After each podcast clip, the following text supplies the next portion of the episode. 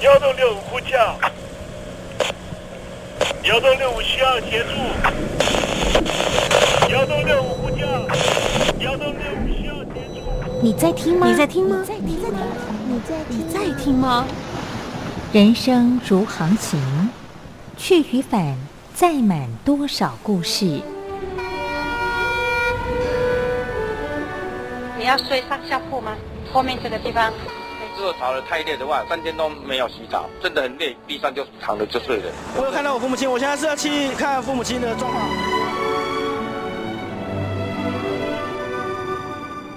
聆听故事湾，让每个故事找到属于自己的码头。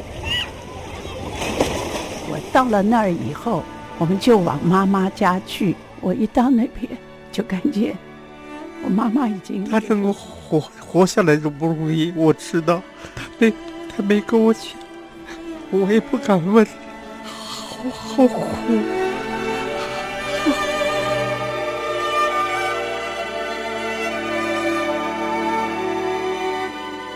聆听故事湾，聆听故事湾。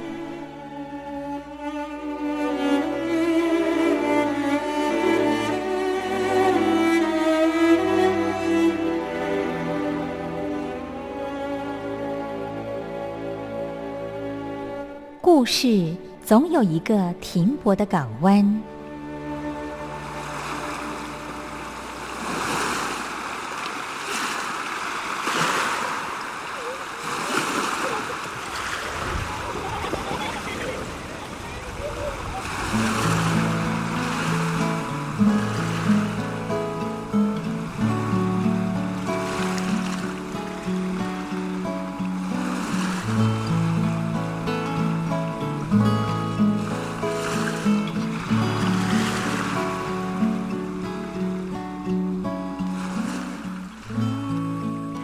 三四五六七七六五四三二一，大陆听众朋友您好，我是您的好朋友东山林，在台北问候您。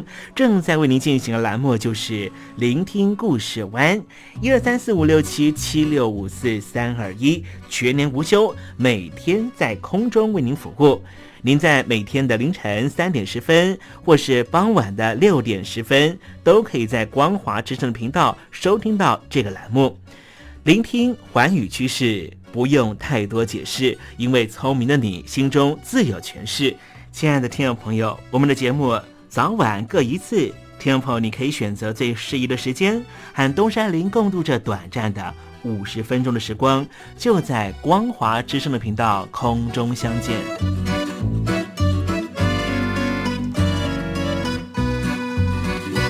听众朋友，收听、聆听故事湾东山林的节目，到底能够听到什么样的内容呢？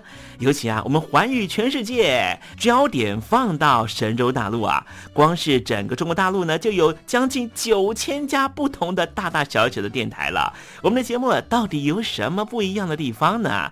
嗯，让东山林自吹自擂一下吧啊。宫中频道何其多，赵钱孙李挺能说。热点平地上直播，仔细听来差不多。直播室外领导多，你说他能怎么说？开场才说茶黑窝，碰上土狼不敢摸。主播低头翻翻稿，导播左右反复搓，想到孩子泪婆娑。好了好了，都别说，且听东山林怎么说。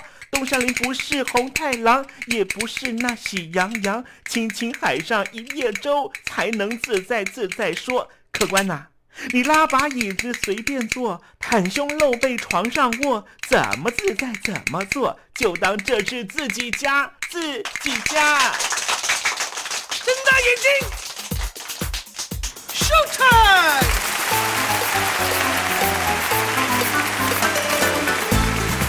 听众朋友你好，我是你的好朋友东山林，在台北问候您。正在为您进行的栏目就是聆听故事湾啦。为什么节目的开场要这样隆重呢？因为在凌晨三点钟的时候才进行我们的节目。听众朋友可能正在打瞌睡之中，或是呢在睡梦之中，所以呢要赶快把听众朋友呢让那瞌睡虫踢到九霄云外啦。听众朋友，今天的节目非常的精彩，千万不要错过喽。那么精彩的内容到底包含了什么呢？赶快让东山林为您报告。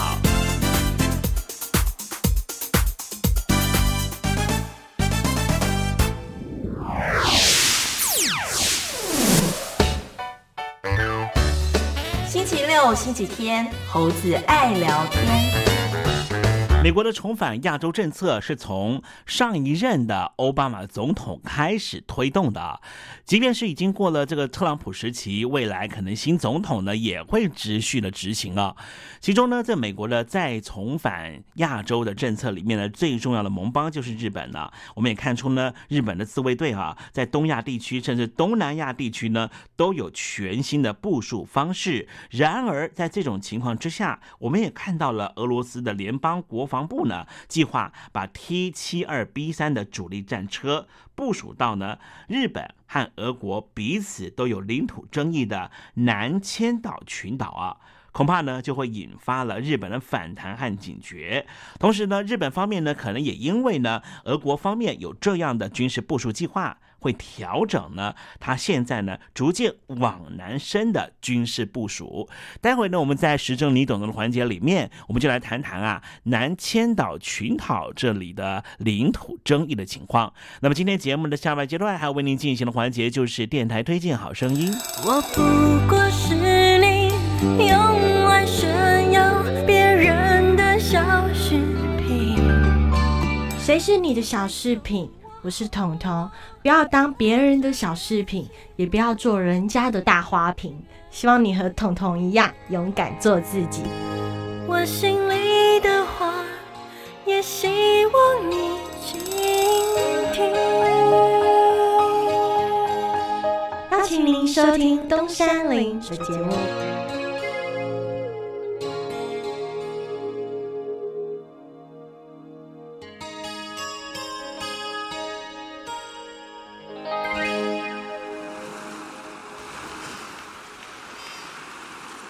这里是光华之声，在台北发音。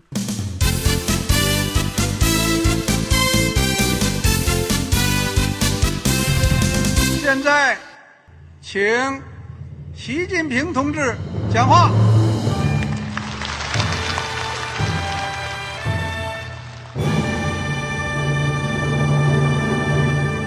中国梦必须紧紧依靠人民来实现。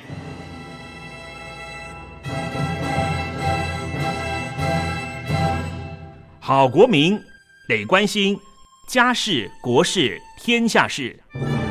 呃，谢谢发言人。我们注意到啊，现在那个外面有很多关于前中央政治局委员周永康的一些消息和报道。我不知道发言人对这个事情有没有什么可以呃透露、可以披露的。国家对于公事啊，不是什么东西都要公示的。我只能回答成这样了，你懂的。那么作为天津市来说，每年要偿还的这个。公路建设的贷款量有多大？哎，这个郝国民，这个偿还得回避时政敏感议题。因为他这个这个事儿，我就不好再说太细。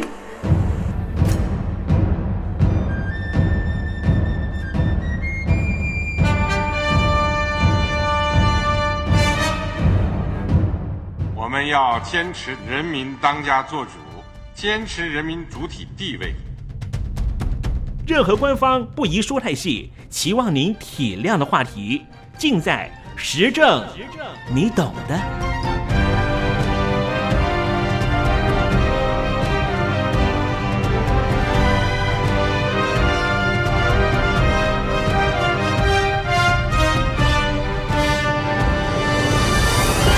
我只能回答这样了，你懂的。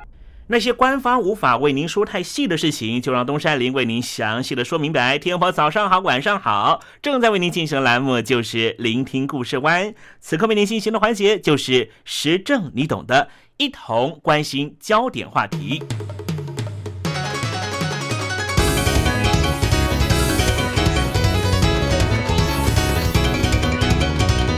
上个世纪的日本为什么要入侵中国呢？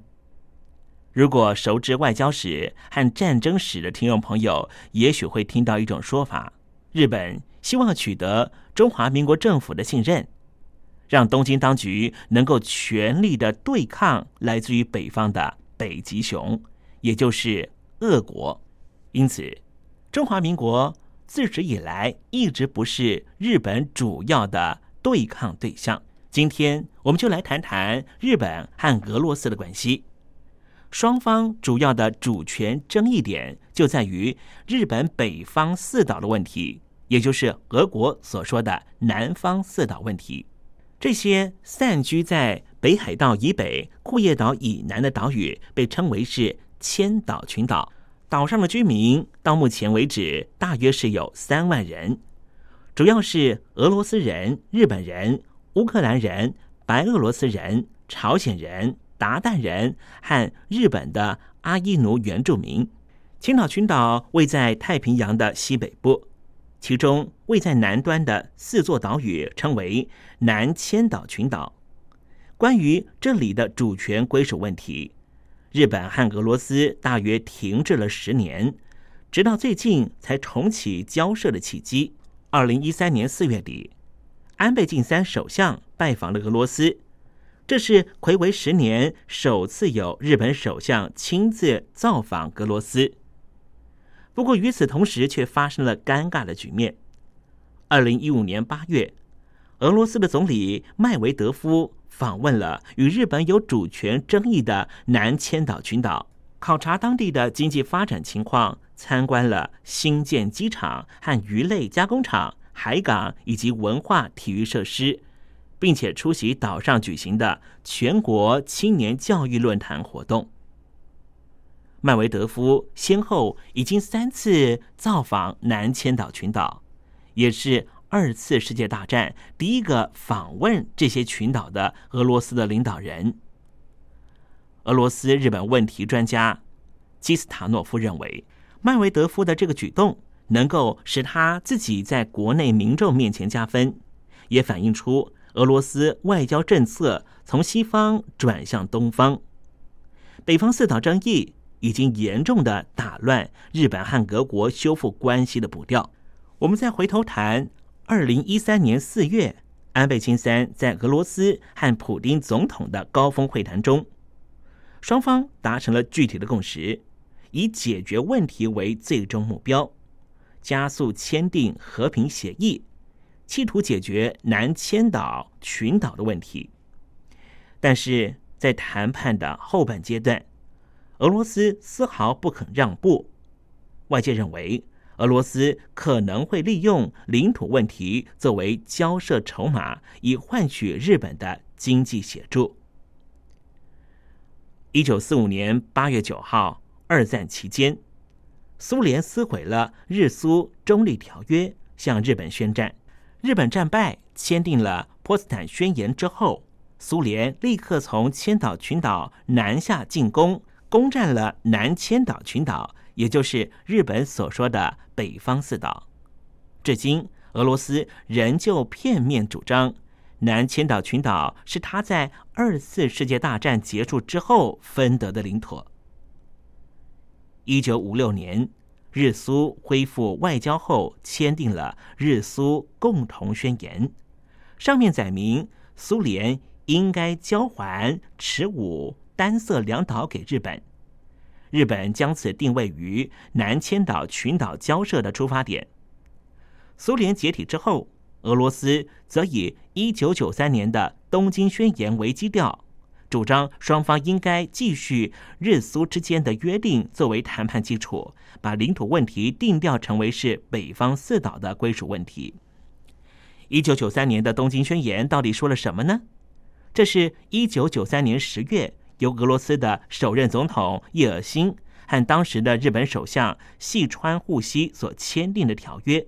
双方同意就四个岛，也就是泽捉岛、国后岛、池屋岛。色丹岛、这四岛的归属问题认真进行谈判，在法律和正义基础上早日解决领土问题，并且签署和平友好条约，使两国关系完全正常化。时间来到二零零一年，当时担任日本首相的森喜朗和普京总统签订了伊尔库茨克声明。确认了日苏共同宣言有效，消息传回日本国内，一时之间，赞成日苏共同宣言中交还持武色丹两岛的两岛先行归还论的声调占上风。但是到了小泉纯一郎执政之后，反对声浪四起，最后又回归到了四岛一次归还论。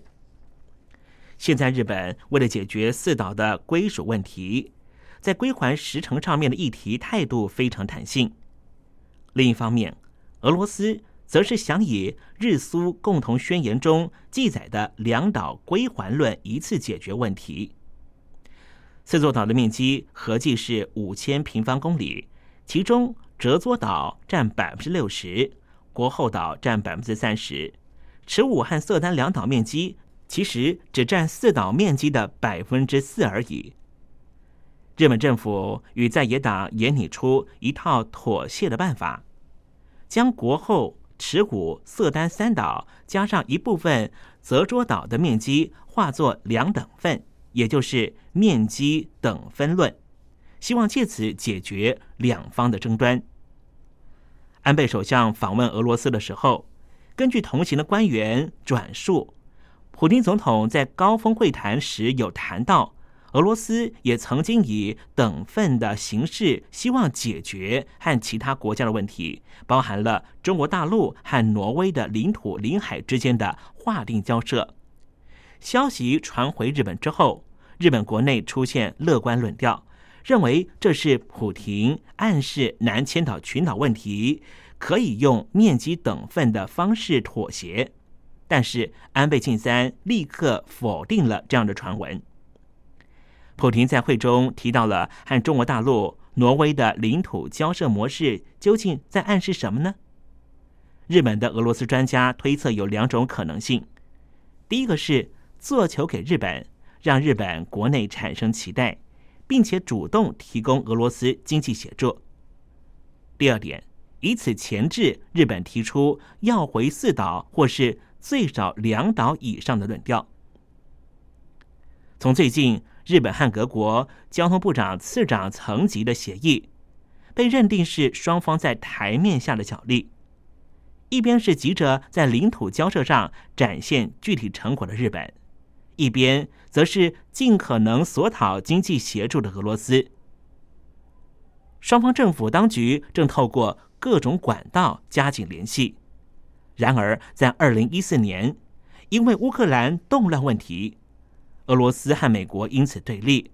考虑到美国观感，安倍晋三放弃邀请普廷访问日本的计划，双方在领土问题上面再次陷入焦灼的局面。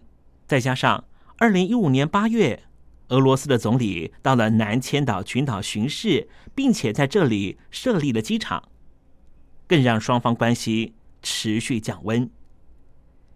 领土问题是非常棘手的内政问题。日本外务省干部表示，如果不在有心解决问题的普京政权任内打破僵局，未来这个问题或许还要再停滞十年以上。即使领土交涉停滞，俄罗斯仍旧会持续加强南千岛群岛的实质统治。莫斯科当局已经通过。二零零七年到二零一五年为止的千岛群岛社会经济发展计划，投入两百八十亿卢布，要建立机场、港湾、道路等基础建设。二零一五年八月，为什么总理会到当地视察？就是要看这两百八十亿的卢布到底花在什么地方。除此之外，这里的人口也是稳定增长，毫无疑问的。在领土交涉长期停滞的这段时间，千岛群岛内部产生了变化，这样的发展恐怕不是日本当局乐见的。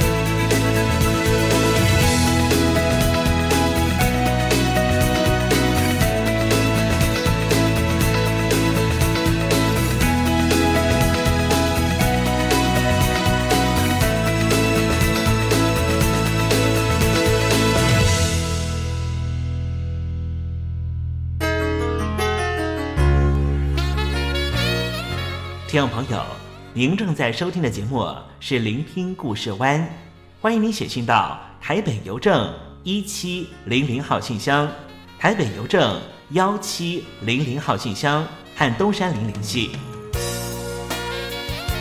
东山林就是东边的山里有只麒麟的东山林，东山林等候您的来信哦。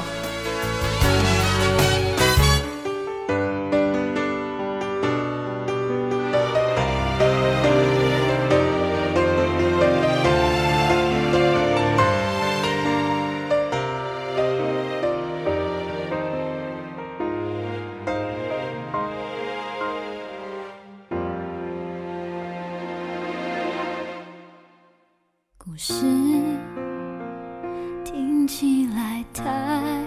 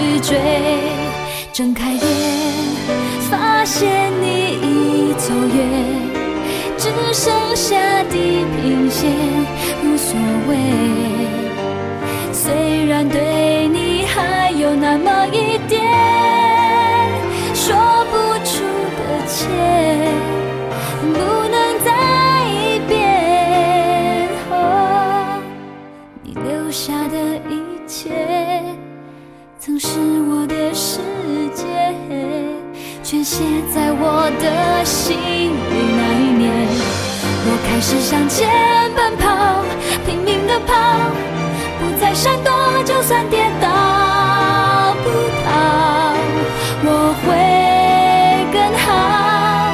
睁开眼，发现你已走远，只剩下地平线。一瞬间，汹涌的。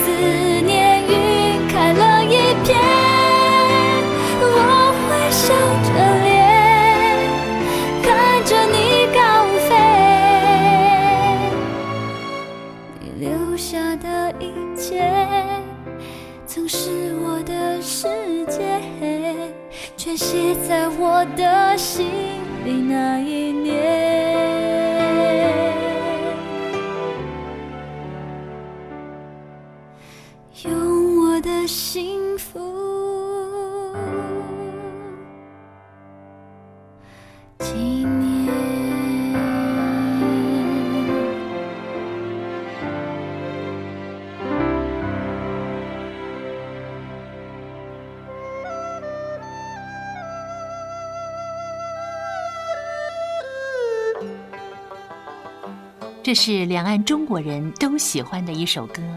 小城故事多，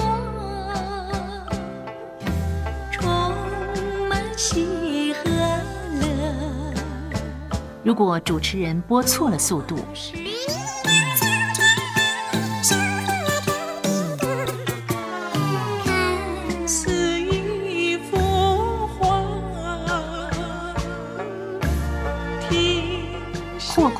或慢的走调歌曲，都不是听众喜欢的。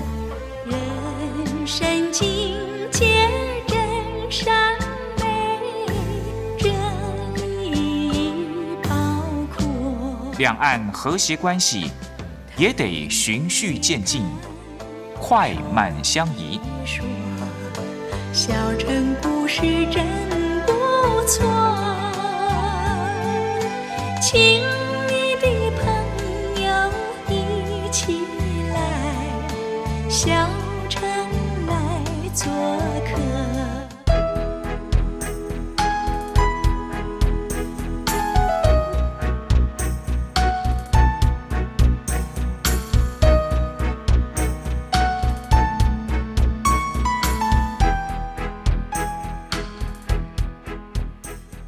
生活中少不了知性的真，生活中少不了理性的善，生活中也少不了感性的美。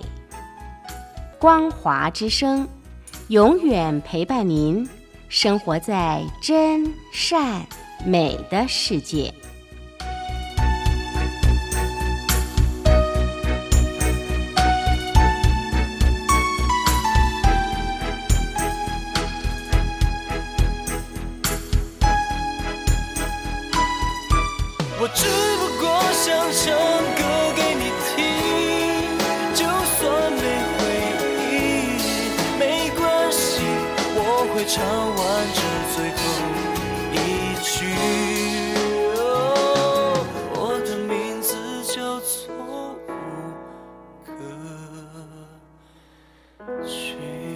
大陆的听众朋友，你好，没错，我就是吴克群。不管你现在在做什么，不管你现在在哪里，吴克群和光华之声在台北问候你。我只不过想唱歌给你听，用尽我全力，一首歌。这里是光华之声。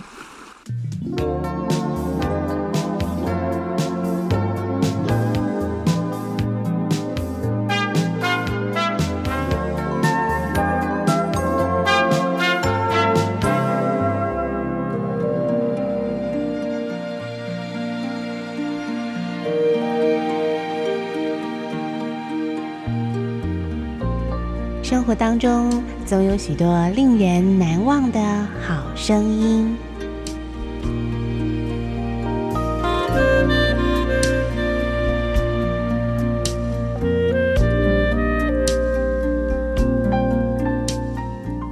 电台真心推荐，只想给你最好听的好声音。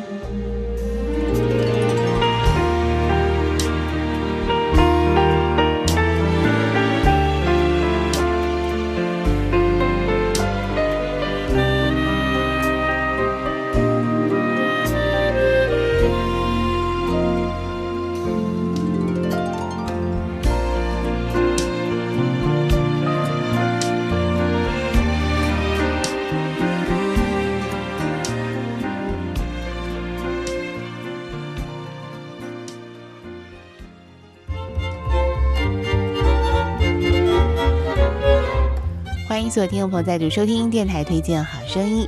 节目当中要为您推荐的是一张好听的沙龙音乐演奏专辑，要为您介绍的是《淑女夜间会客室》。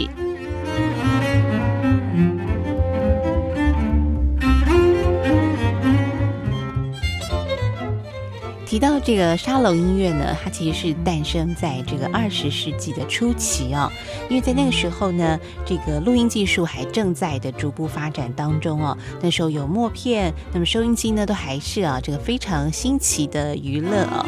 那么爵士乐呢也还没有普遍，但是呢，呃，有唱片商呢可以说这个呃商业的嗅觉非常敏感啊，所以他们就发现了一种啊这个市场潜力无穷的音乐商机哦。那么就是利用这个室内乐的演奏呢，在当时啊专门提供给餐厅啦、饭店啦，或者是夜总会等等哦。那么需要营造某种气氛的营业场所，那么当做是非常好听的背景音乐了。所以呢，他们就称这种啊，在啊室内乐的这个演奏范畴当中，为这种豪华奢侈场所演奏的音乐呢，取了一个名称，那就是沙龙音乐啊。那么呃，开始呢大量的录制。那么沙龙音乐呢，讲究是是一种当下的现场气氛哦。那么感觉到有复古的味道，因为沙龙这个词呢，是源自于法语的会客室。那么在早期呢，是属于这个名媛贵族他们招待名流的这个啊，这个所谓的社交场所。那么隐身在音乐上呢，就变成这种非常优雅的啊，而且呢，可以营造很棒气氛的背景音乐了。那么今天这张沙龙音乐专辑呢，它可以说收录了许多现代的曲目呢，但是把它啊。改成了像是沙龙音乐般的演奏方式哦，有复古的味道。那么接下来呢，我们再欣赏这首非常好听的爵士音乐《Hello Dolly》。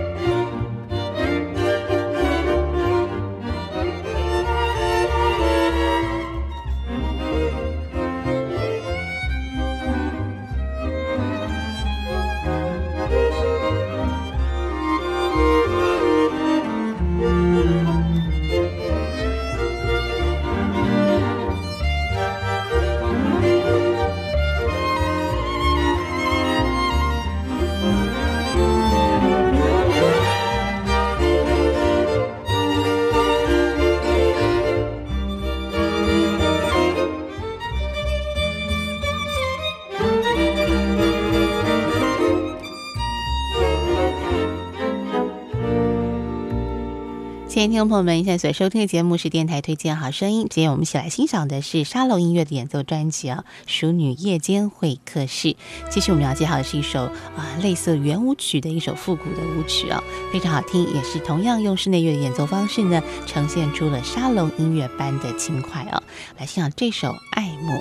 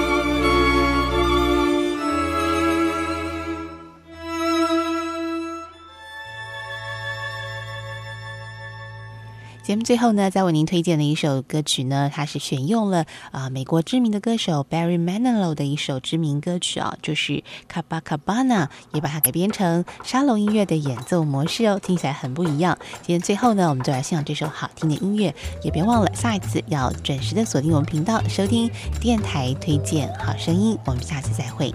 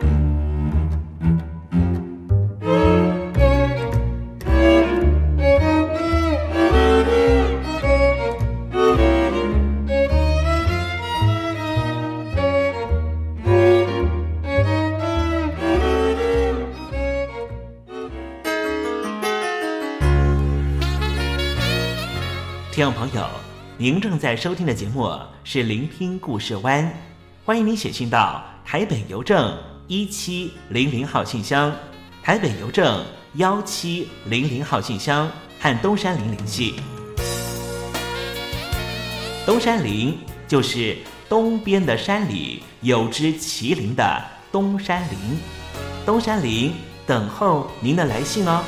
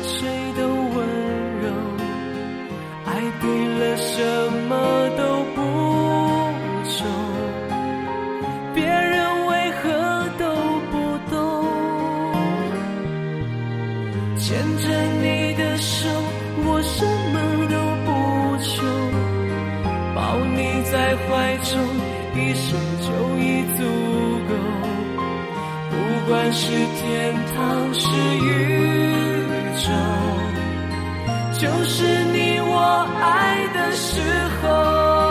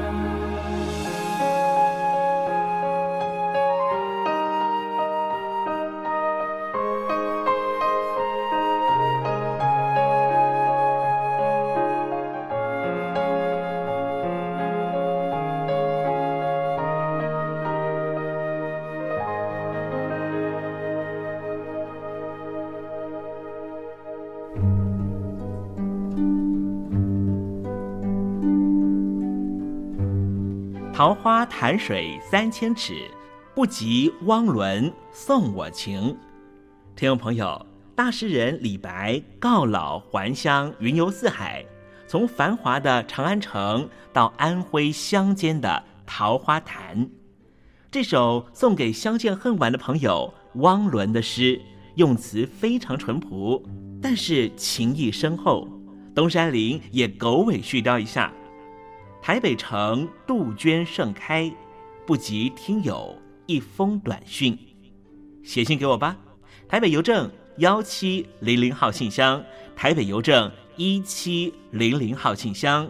我是东山林，东边的山里有只麒麟的东山林。祝您一切安好，明天再会。